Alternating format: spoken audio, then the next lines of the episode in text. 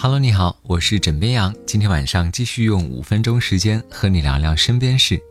还记得小时候，老师们就常在课堂上跟我们说：“孩子们，爸爸妈妈每天工作都很辛苦，大家回家之后啊，可以积极行动起来，帮爸妈分担家务哦。”而在我的印象当中啊，我们那个时代的学生们做家务，无非就是扫地、拖地、洗碗，或者说帮父母洗脚、捶背。不过现如今，我发现孩子们的必备技能也越来越多，越来越强大。最近，广州市教育局出台的一份中小学劳动教育的文件，被网友称为“硬核文件”。到底是什么情况呢？先来了解一下。这份文件的全名叫做《广州市中小学劳动教育指导纲要》。纲要中将中小学生分为四个阶段：小学一到三年级。小学四到六年级、初中、高中，不同阶段都设置了不同的家务劳动、校内劳动、校外劳动的项目、实施要求和评价建议。像一到三年级的孩子要会洗自己的袜子、红领巾、手帕、水杯等小的生活物品，会整理自己简单的出行物品，会抄录自家水表、电表等数据。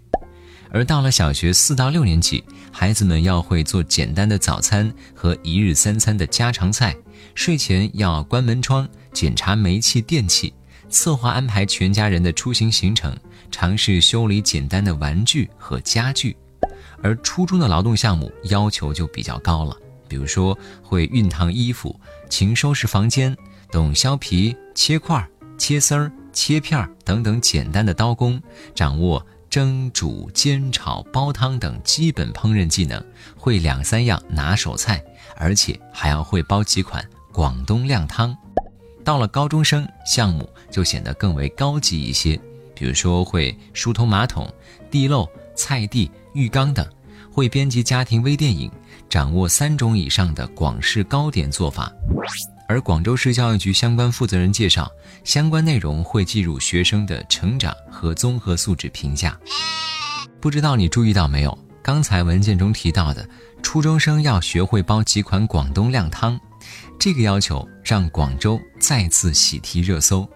对于这份新出台的文件，不少网友表示支持，还表示跪求全国普及。网友静静说：“广东孩子会煲汤很正常吧？”而且煲汤也没那么困难。网友蛋蛋说：“到时候劳动课的期末考试是不是当归枸杞西洋参煲汤呢？”哎，看来以后新东方毕业不一定要去当厨师，还可以当孩子们的劳动课老师了。而网友思思一句话点明了真相，他说：“按照这个情况发展，爸妈会被孩子们养得白白胖胖的吧？”如果说广州的初中生要学会煲靓汤，那么，其他地方的朋友们日常需要掌握哪些技能呢？有网友还特别总结了一下，比如说，潮汕人要会冲茶，南昌人要会做瓦罐汤，南京人必须会做盐水鸭，四川人要能够熬火锅底料，陕西人必须会做凉皮和肉夹馍，苏州人必须会造园林，长沙人要会炸臭豆腐，武汉人要会做热干面，山东人必须会摊煎饼。江苏人要自己学会给自己出考试卷，虽然说是玩笑话，但是网友璎珞表示，我们四川的小学实践课真的有火锅这一项哦。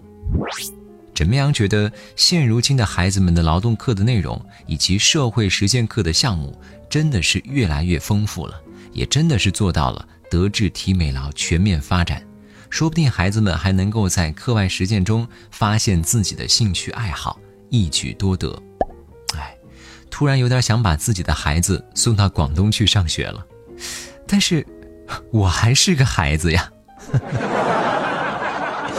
好啦，今天呢就先跟你聊到这里，我是枕边羊，跟你说晚安，好梦。